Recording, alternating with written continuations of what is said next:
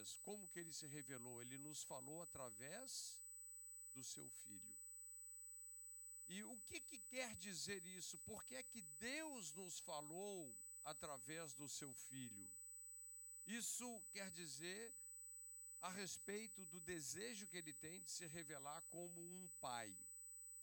E por que, que é tão importante a gente conhecer a Deus como um pai? Porque, olha, não existe assim um coração que tem é, um desejo mais intenso de abençoar do que um pai. Fala a verdade. Né? Aqueles aqui que já experimentaram, né, já vivenciaram essa experiência de serem pais, não é verdade? É, é, muda a vida da gente. A paternidade, né, a maternidade, muda o coração da gente. É algo assim muito tremendo. E esse é o coração de Deus, um coração abençoador. Né? E existem duas razões básicas pelas quais Deus nos abençoa. Duas razões bem básicas.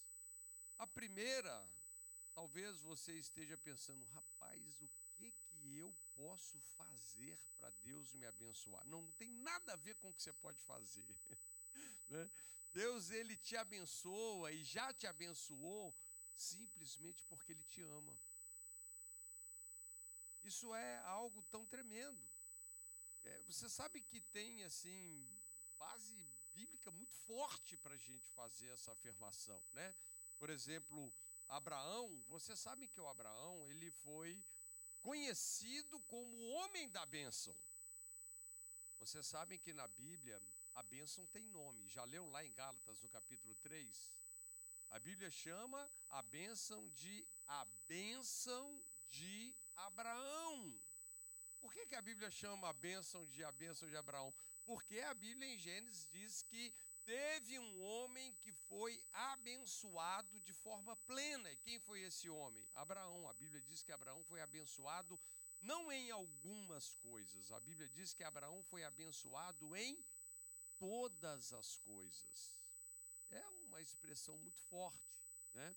Agora, por que é que Deus abençoou Abraão? Olha, é interessante, a Bíblia fala, né? Ora, disse o Senhor a Abraão: sai da tua terra, da tua parentela, da casa do teu pai, vai para a terra que eu te mostrarei, de ti farei uma grande nação e te abençoarei.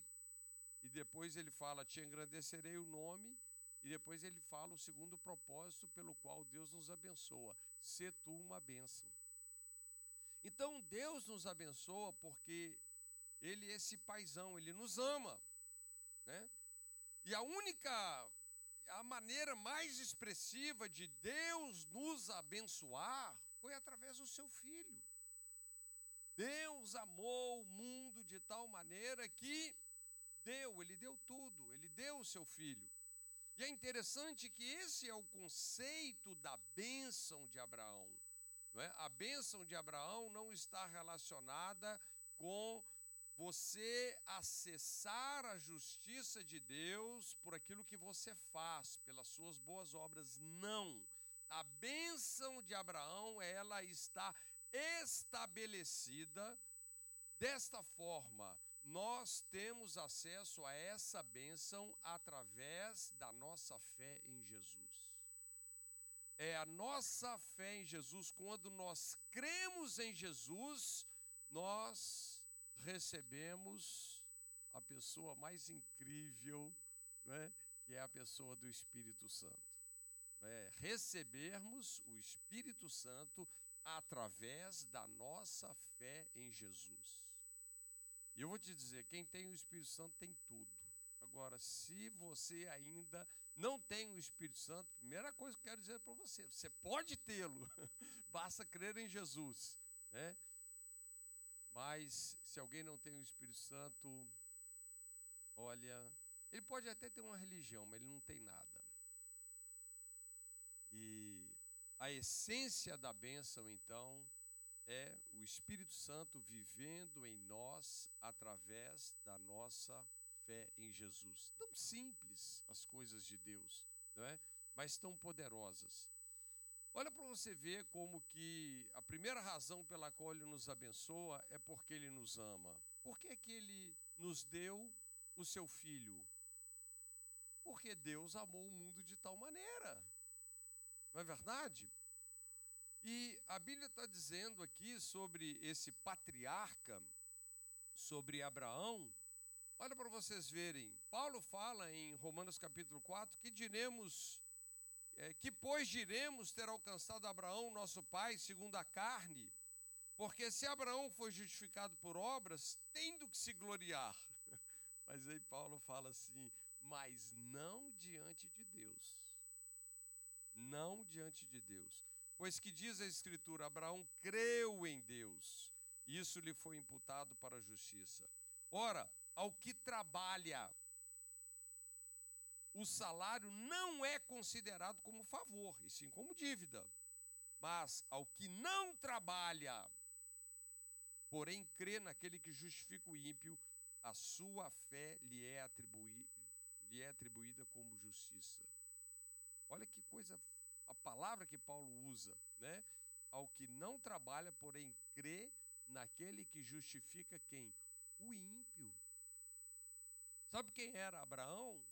Era um cara que veio da Babilônia, uma cultura de impiedade. Né? Mas Deus fez algo na vida desse homem e a coisa mais incrível foi como que ele respondeu a tudo que Deus fez através da fé.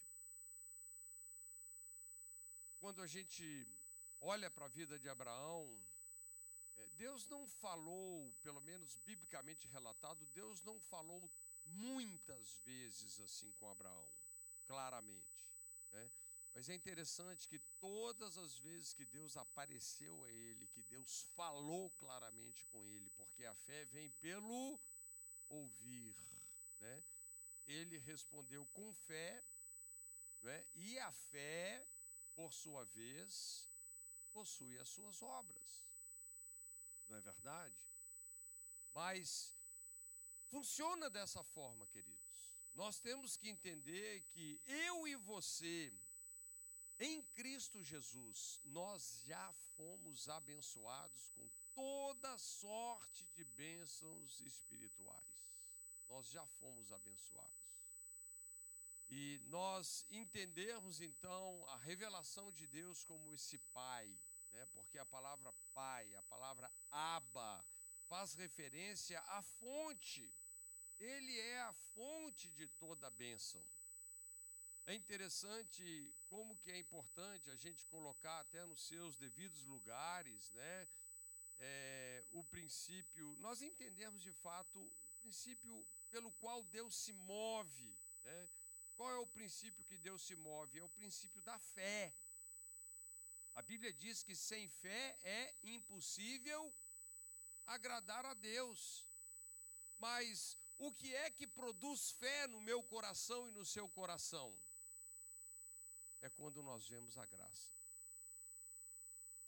É quando nós vemos essa iniciativa tão amorosa, tão generosa da parte de Deus na nossa direção.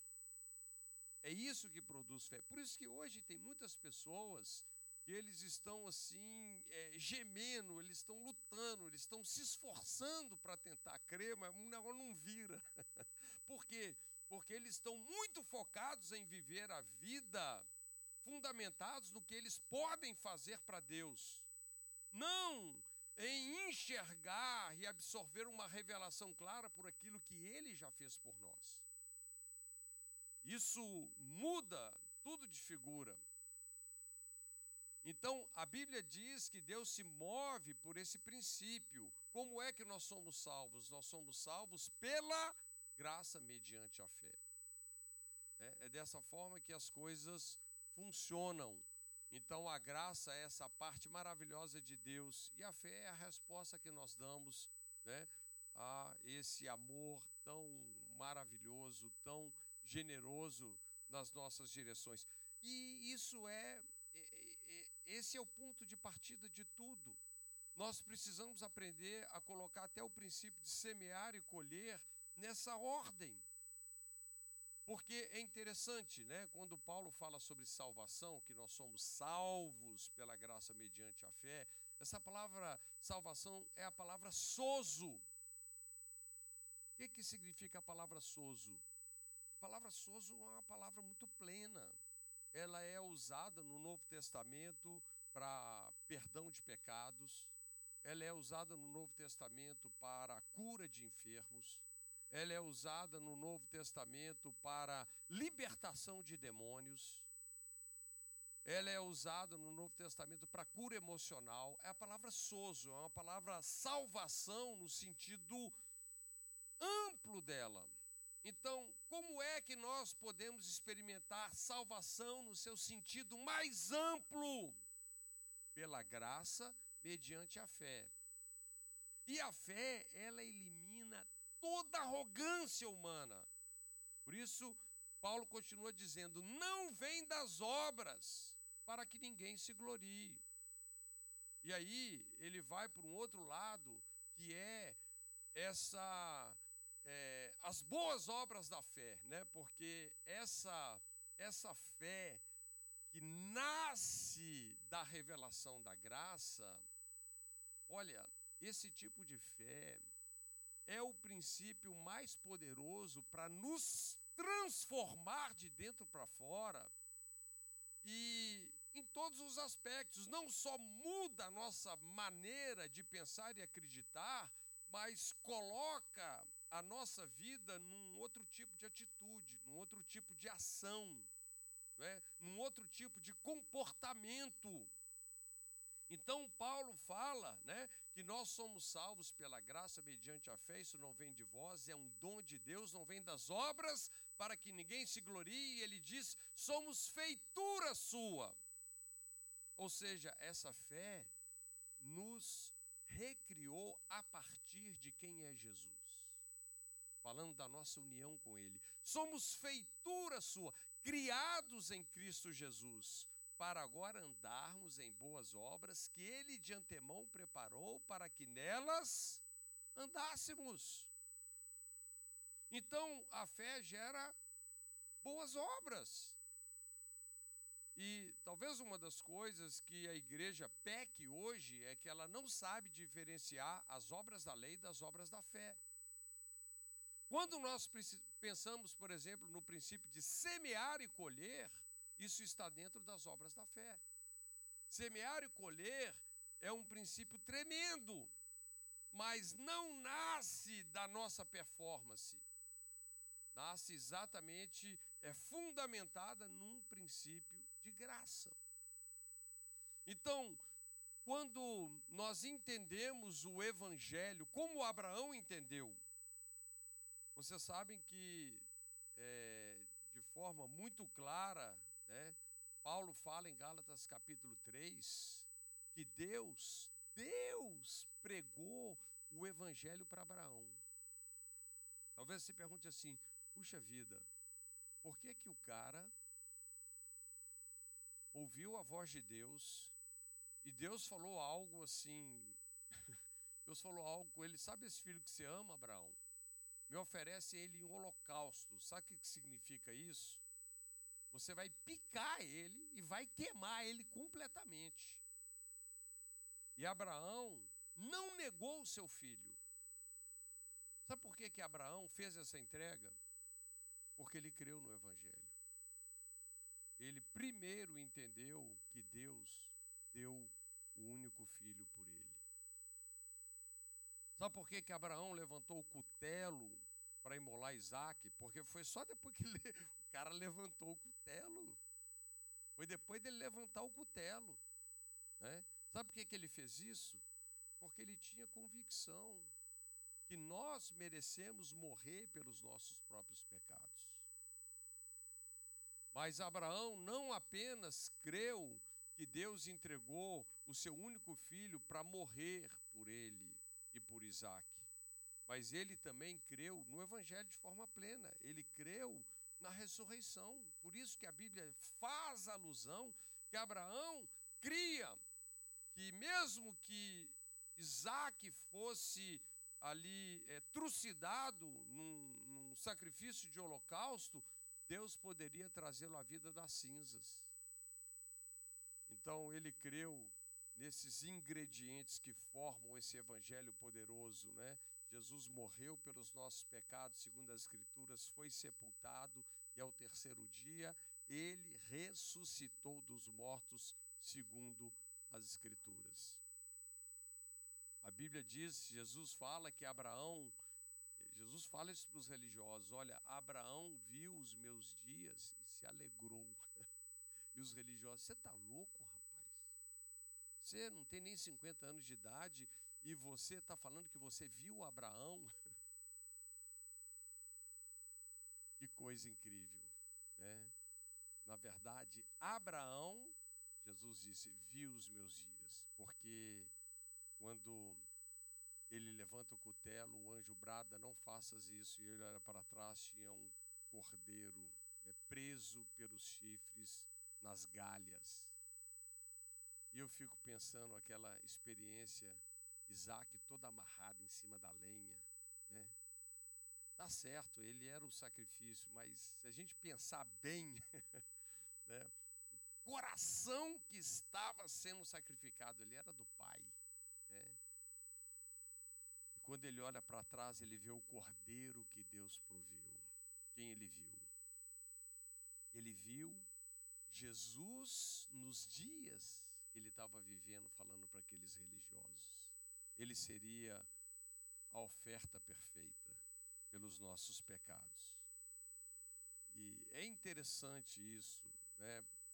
Porque é que, é, é, como que Deus encontrou um homem como Abraão e como que a semente que seria o descendente, né? Porque você sabe que quando Paulo fala da descendência de Abraão, Paulo não fala de muitos descendentes, Paulo fala de um descendente. Por que, que o Messias entrou, vamos usar essa expressão, nos lombos de Abraão, né? na semente de Abraão?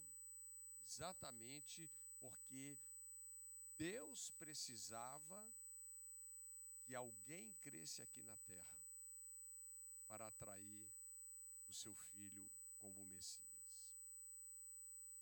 E esse homem, então, foi esse homem destacado, né? esse homem da fé. E a Bíblia claramente diz: olha, tudo que Abraão, na verdade, é, é, desfrutou foi por esse princípio de forma muito clara. Né? Ele fala: Abraão creu em Deus e isso lhe foi imputado como justiça. Então, quando a gente olha para Abraão, a gente vê claramente essas duas verdades, é? Porque é que ele, como homem da bênção, por que é que Deus nos abençoa de forma tão plena? Número um, porque Ele ama você. É? Você sabia que Deus tem uma fraqueza? é interessante isso. E você é a fraqueza de Deus. É? O, é, é você que faz o coração de Deus derreter, literalmente. E a segunda razão é para nós sermos uma bênção, para nós transbordarmos na vida de outras pessoas. É interessante que hoje, às vezes, muitas pessoas têm uma visão errada sobre muitas coisas aqui nessa vida. Por exemplo, muitas pessoas têm uma visão errada sobre riqueza, sobre é, é, ter muito dinheiro, ou as pessoas acham que, às vezes, sempre associam ao dinheiro a corrupção ou, ou uma coisa ruim. Né? Abraão foi um cara extremamente rico, mas foi um, foi um homem que soube, soube é, ele soube colocar propósito na sua riqueza. Né? Então, ele se tornou o homem da bênção. Aliás, é interessante porque a Bíblia fala que em Cristo é, existe o desdobramento de, de três coisas interessantes: sabedoria, riqueza e honra. Onde tem sabedoria, vai ter riqueza e honra. Né? Essas coisas elas se desdobram dessa maneira. Então, queridos, funciona dessa maneira. Quando nós olhamos então para coração da bênção, né?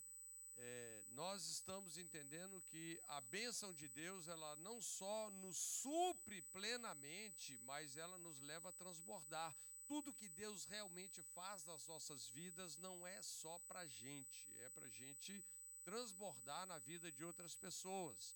Jesus fez uma declaração muito tremenda nos dias do, seus, do seu ministério aqui para os seus discípulos, e ele disse o seguinte é, para os discípulos: curai os enfermos, ressuscitai os mortos, limpai os leprosos. Está falando sobre enfermidade, enfermos, mortos. Ele está falando sobre é, leprosos, né? Então, curai os enfermos, ressuscitai os mortos, limpai os leprosos, expulsai os demônios. Aí ele faz uma declaração tremenda: de graça recebestes, de graça dai. Olha que interessante isso. Você sabe que a maioria de nós, até dentro da vida cristã, nós não fomos ensinados da maneira correta. Nós somos ensinados que para a gente receber, a gente precisa dar. Mas não é isso que Jesus está ensinando. Jesus está ensinando o quê? De graça recebestes, de graça dai. Nós damos não para receber, mas nós damos porque nós já recebemos. E nós não sabemos colocar o princípio de semear e colher dentro dessa fórmula. Porque essa aqui, na verdade, é a fórmula, é a equação da bênção é a equação da graça. Se nós olhamos para o patriarca Abraão, quando ele paga os dízimos, né, lá para o Melquisedeque, ele fez isso para ser abençoado ou porque ele tinha sido abençoado? Né? Ele tinha voltado lá da, de uma guerra. Homens de Deus enfrentam guerras. Nós cantamos aqui algo muito poderoso, né? Parece que eu estou cercado, mas eu sou guardado por ti. Abraão entrou numa guerra praticamente impossível, humanamente falando dele ganhar. Como que um homem pacato da roça, do campo, né, ia vencer os quatro reis mais experientes, mais belicosos, mais bem munidos e aparelhados por exércitos da época? Com 300 jovens, 318 mais precisamente, né? Então, e quando ele volta daquela vitória, você sabe que é, é tem algumas palavras bem interessantes de serem estudadas, né? E, e a palavra guerra em hebraico ela relaciona exatamente sobre isso, sobre despojos, né? É, é, é uma luta pelo pão, né? E Abraão volta então pleno de despojos. E o que ele faz? Né? Primeira coisa, ele devolve a maioria daquilo, porque a maioria era do rei de Sodoma. Falei, olha, não quer, pôs o dedo no nariz do rei de Sodoma e falou assim: ó, você nunca vai poder falar que você me enriqueceu.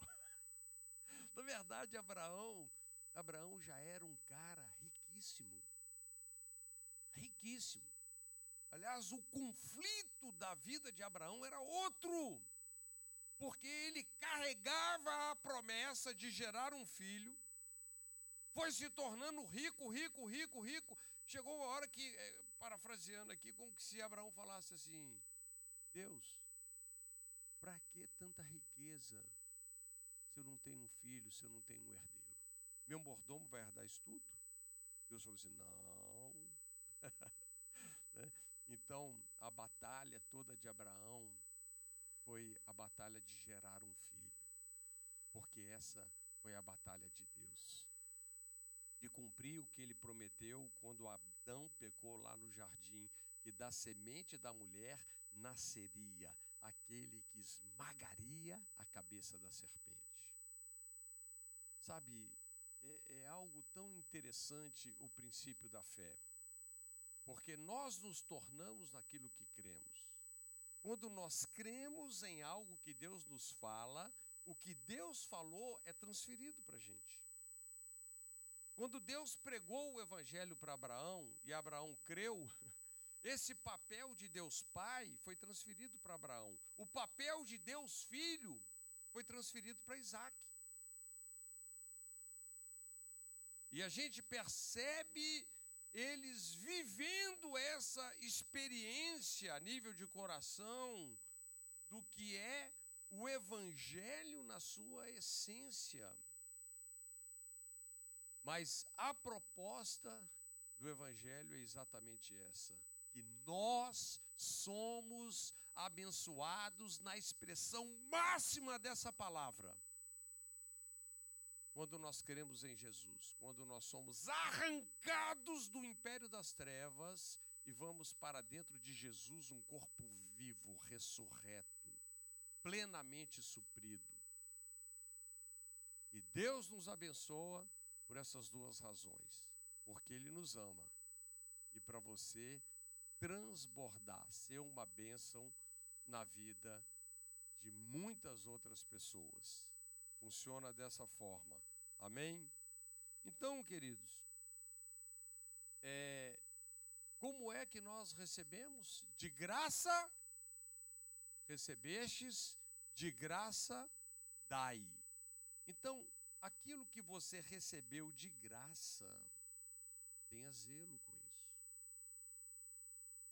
A graça não é uma eh, não é uma coisa avacalhada não. A graça demanda muito mais responsabilidade, muito mais. Então, aquilo que você recebeu de graça precisa de ser cuidado, precisa de ser muito bem administrado e precisa de ser o que? Compartilhado com outros. De graça recebestes, de graça dai. Ok? Então, a graça, ela demanda uma boa mordomia. Tem muito para se falar sobre mordomia, mas eu quero é, elucidar isso aqui respondendo três perguntas aqui para a gente tomar a nossa ceia e, e celebrar todo esse amor de Deus. Primeira pergunta muito importante que, que revela né, uma compreensão clara é, que Deus é esse Pai que nos abençoa, que Ele é a nossa fonte e que nós nos tornamos o que? Canais dessa graça. Não só desfrutamos dela, mas transbordamos na vida de muitas pessoas. Primeira pergunta, que é muito importante, olha, todo cristão deveria se fazer essa pergunta pelo menos uma vez por semana. Né? Eu vou até colocar assim: sempre que você é, é, fazer, celebrar a ceia, você sabe que nós celebramos a ceia em memória de quem? É, em memória de Jesus, não é em memória dos seus pecados. Algumas pessoas celebram a ceia em memória dos pecados dela. Fala na ceia, a primeira coisa que a pessoa quer procurar é os pecados. Né? Não, eles já foram. Se você creu em Jesus, foi. Né? Então, a ceia é um memorial para Cristo é em memória de Jesus. O nosso foco não é uma consciência de pecado, mas uma consciência de justiça. Não é a gente olhar para nós mesmos, mas olhar para Ele, para aquilo que Ele fez. Então, é, são perguntas que cabem num momento como esse. Qual é a primeira pergunta né, que nós deveríamos fazer? A quem eu pertenço? E é interessante porque a Bíblia responde isso. Né? Se você vai para 1 Coríntios 6, acaso não sabeis que o vosso corpo é santuário do Espírito Santo que está em vós, o qual tendes da parte de Deus, e que não sois de vós mesmos, porque fostes comprados por preço, agora, pois, glorificai a Deus no vosso corpo. Né? Então, é interessante, a Bíblia diz que nós não somos mais é, é, de nós mesmos, né? E não existe nada mais poderoso, não existe nada mais libertador do que nós vivermos com essa consciência que nós pertencemos a Jesus. Gente, isso é maravilhoso. Eu te pergunto, você acha que Deus cuida daquilo que é dele? Isso é maravilhoso. Sabe, na verdade, Deus cuida de toda a criação, na verdade, tudo é dele, né? Se a gente lê aqui o Salmo 50, pois são meus todos os animais do bosque, as alimárias é, e as alimárias aos milhares sobre as montanhas, conheço todas as aves dos montes, são meus todos os animais que pululam no campo. Se eu tivesse fome, não diria, pois o mundo é meu e quantos nele se contém. Então, nós somos dele. E ele zela pelas nossas vidas, ele cuida das nossas vidas, de cada uma das nossas necessidades. Jesus lá no Sermão do Monte, né, ele ele fala sobre isso, como que Deus cuida das aves dos céus, né? Como que ele as alimenta, como que ele teceu os lírios do campo, né? E, e ele fala para os discípulos que nós não deveríamos carregar o peso de nenhum tipo de preocupação, porque essa é a nossa realidade vivendo como filhos da bênção. Nós somos perfeitamente supridos, existe uma provisão perfeita e antecipada para cada um de nós. Pensa numa mesa que Deus preparou para mim e para você, que não falta nada. Sabe? Não falta absolutamente nada. Por isso que é tão importante a gente ter uma revelação clara e correta de Deus como o nosso Pai. Né? Jesus disse no Sermão da Montanha: observem as aves dos céus, né? Já viu um passarinho coçando a cabeça, preocupado com o que, que ele vai comer no outro dia? Né? Mas nós ficamos assim, muitas vezes. Por quê? Porque muitas vezes nós ainda estamos debaixo de uma mentalidade que produz muita ansiedade, que produz muito medo, sabe? Uma mentalidade que precisa é, ser desmontada, né? Com a revelação desse amor de um Deus que já nos abençoou plenamente. Então, essas coisas precisam ser vencidas e é por isso que a gente precisa de ensinar essas coisas. Mas é, se faça essa pergunta: a quem eu pertenço? Essa pergunta é uma pergunta extremamente importante, porque, sabe, quais são as pessoas que estão, é, vamos colocar assim, sofrendo debaixo de uma mentalidade de ansiedade e preocupação? Normalmente são aquelas pessoas que se colocam no lugar de Deus. Porque Deus é o Aba, Deus é a fonte. A primeira coisa que eu e você temos que entender é que nós não somos a fonte. Nós somos um canal dessa graça, por fé. Mas a fonte só existe uma. E quando uma pessoa se coloca no lugar de ser a fonte, ele vai, ele vai estressar. Ele vai estressar. Interessante lá em livro de Números, né, no capítulo 11, nós temos a, a oração do pastor estressado. Já viram a oração do pastor estressado? Números capítulo 11, depois vocês olham lá para vocês, vocês verem. Né? É, Deus tirou Israel lá do Egito pela liderança, pelo cajado lá do Moisés. Né? E, e o Moisés, ele viveu um momento do seu ministério que ele pensava que ele tinha que resolver os problemas de todo mundo. É, e olha que houveram ainda pessoas que deram grande ajuda para ele. Né? Ele teve um sogro muito abençoado. Falou: Moisés, se você continuar fazendo desse jeito, você vai morrer, cara. O cara ficava desde o sol nascer até o sol se pôr, resolvendo problema de gente. E ele achava que ele podia resolver o problema de todo mundo. Você sabe que a maioria dos pastores que eu conheço, eles sofrem disso. Eles acham que eles podem resolver o problema das pessoas. A gente não consegue resolver nem os nossos. Na verdade, Deus não chamou Moisés para resolver o problema das pessoas. Não foi isso. Sabe, Deus chamou Moisés debaixo de, um, de uma unção profética. Qual era a responsabilidade de Moisés? Ouvir a voz de Deus e declarar o que ele falou. Ouvir o ensino de Deus e ensinar da forma que ele foi ensinado. Por isso que é interessante. Quando é que a gente ensina com sabedoria? Quando a gente ensina uma palavra que primeiro nos transformou. Então, na verdade, o Moisés, ele era só o que? Um canal. Ele era um canal.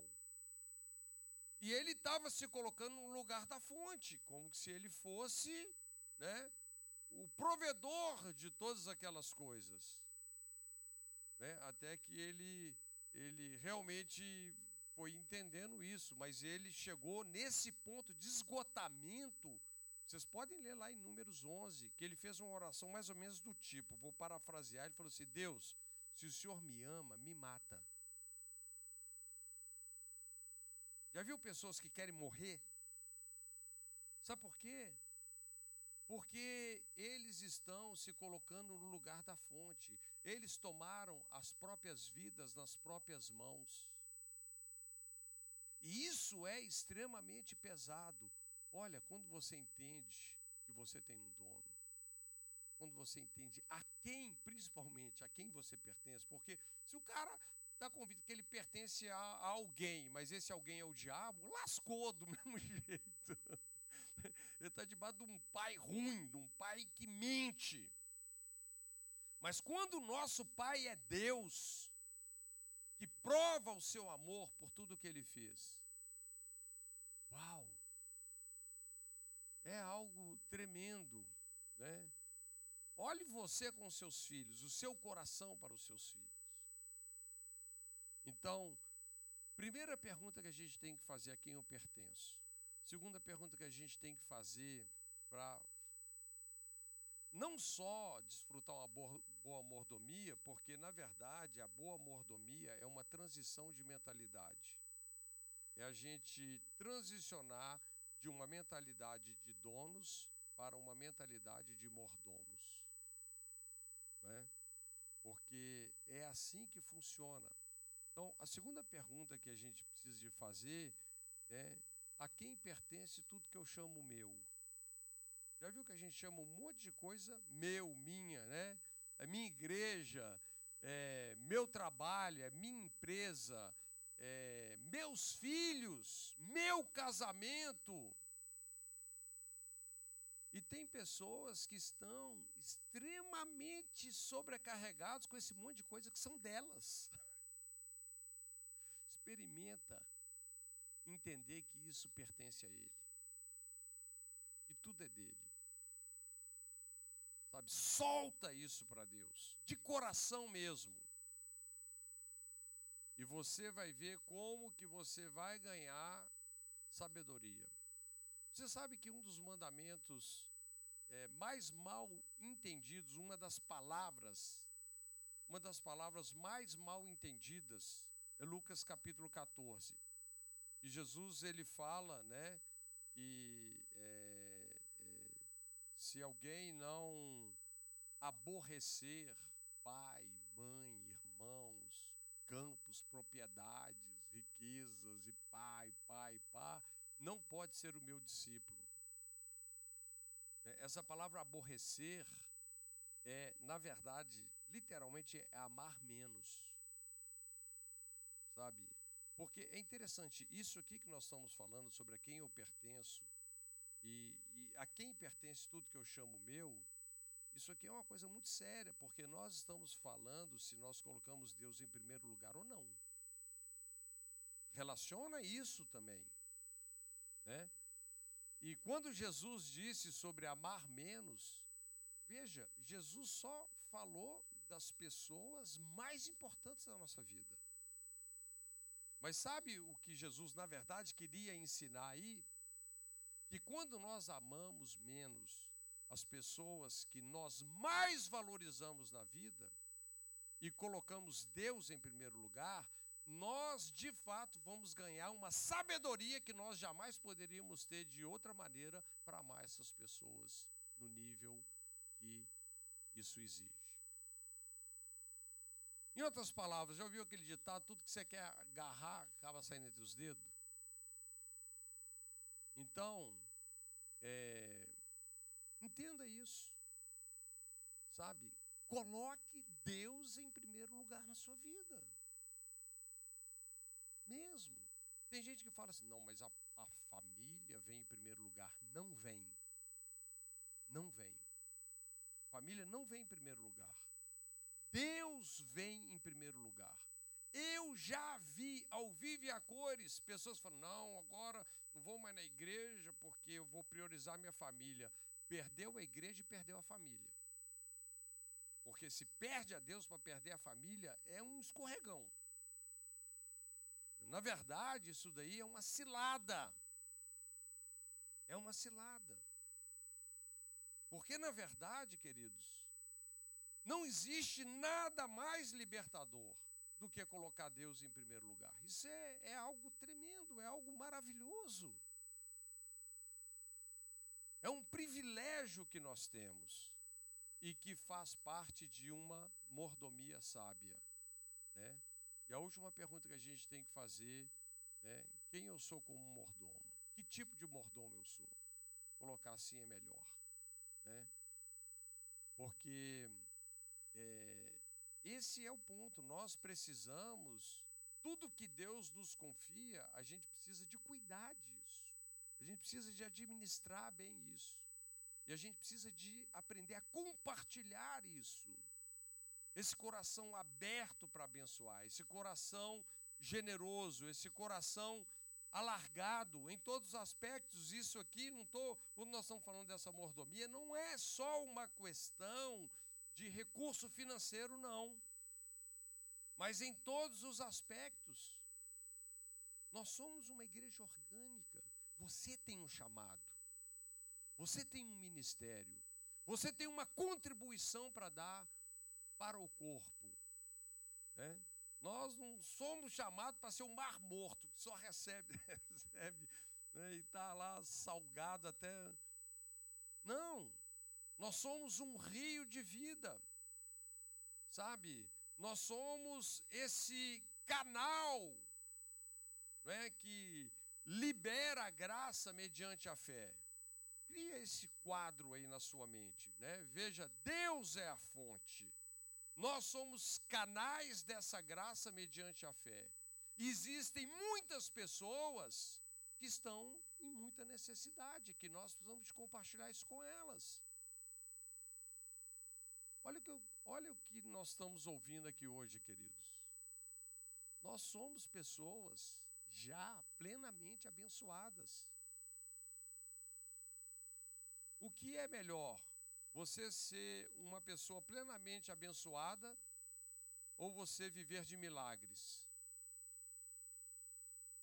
Às vezes as pessoas não pensam muito sobre isso. Milagre é uma coisa tremenda. Mas eu vou assustar você. Milagre não é o plano A para a sua vida. É um plano B, se não for o C, o D. Porque toda pessoa que precisa de milagre está numa crise. Toda pessoa que precisa de milagre tem um problemaço que ele não sabe como resolver. E eu sei que se eu perguntar aqui quem precisa de um milagre hoje, eu sei que a gente vai levantar as mãos e os pés. Mas isso muitas vezes é falta da revelação que nós temos de como Deus já nos abençoou na expressão máxima dessa palavra. Na verdade, Sabe como é que nós deveríamos viver a vida? Na bênção, é, estendendo milagres às pessoas que estão em necessidade. Nós deveríamos transbordar em milagres. Curai os enfermos. Quem são os enfermos? Estão na crise, precisam de milagres. Quem são os mortos? Né? E vamos colocar aqui as pessoas que estão espiritualmente mortas. Né? Pessoas que não estão salvas, pessoas que estão indo para um destino terrível. Né? São pessoas que precisam de um milagre, o maior milagre de todos. Quem são as pessoas leprosas que perderam a sensibilidade para as coisas mais importantes da vida, que estão apodrecendo sem perceber? São pessoas que precisam de milagres. Os endemoniados, as pessoas que estão ouvindo vozes, né? que vivem um filme de terror. Mas Jesus disse: vocês de graça receberam, de graça não. Então, nós somos os filhos da bênção que vamos transbordar, performando milagres para servir pessoas em necessidades.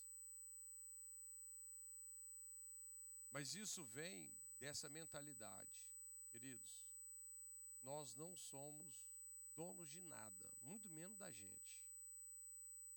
Nós somos mordomos. Nós não somos a fonte. Nós somos canais dessa fonte. Essa fonte de graça, mediante a fé. E é por Cristo Jesus que nós vamos transbordar e que nós vamos abençoar muitas pessoas. Existem muitas maneiras de você abençoar muitas pessoas. E eu creio aqui que muitas pessoas vão, vão ter tremendas oportunidades para comunicar o Evangelho. Pessoas aqui, quem sabe, vão fazer filmes, vão escrever livros, vão é, servir no ministério, vão ter um ministério poderoso alcançando casais, outros ministrando crianças. É, mas o fato, queridos, o fato é isso. O fato é a gente tocar no coração das pessoas. E o evangelho é empolgante. O evangelho ele é, é, não só tem esse conteúdo perfeito para redimir o homem, como ele tem um conteúdo perfeito para nos dar a mente de Cristo uma mente brilhante, uma mente iluminada, onde nós vamos viver isso, né? Sabedoria, riqueza e honra. É isso que Deus tem para mim, é isso que Deus tem para você. Amém? Glória a Deus. Então fica de pé aí no seu lugar.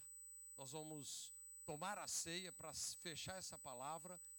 Feche os seus olhinhos, feche os seus olhinhos. Eu quero que você fale com Jesus aí Responda essas três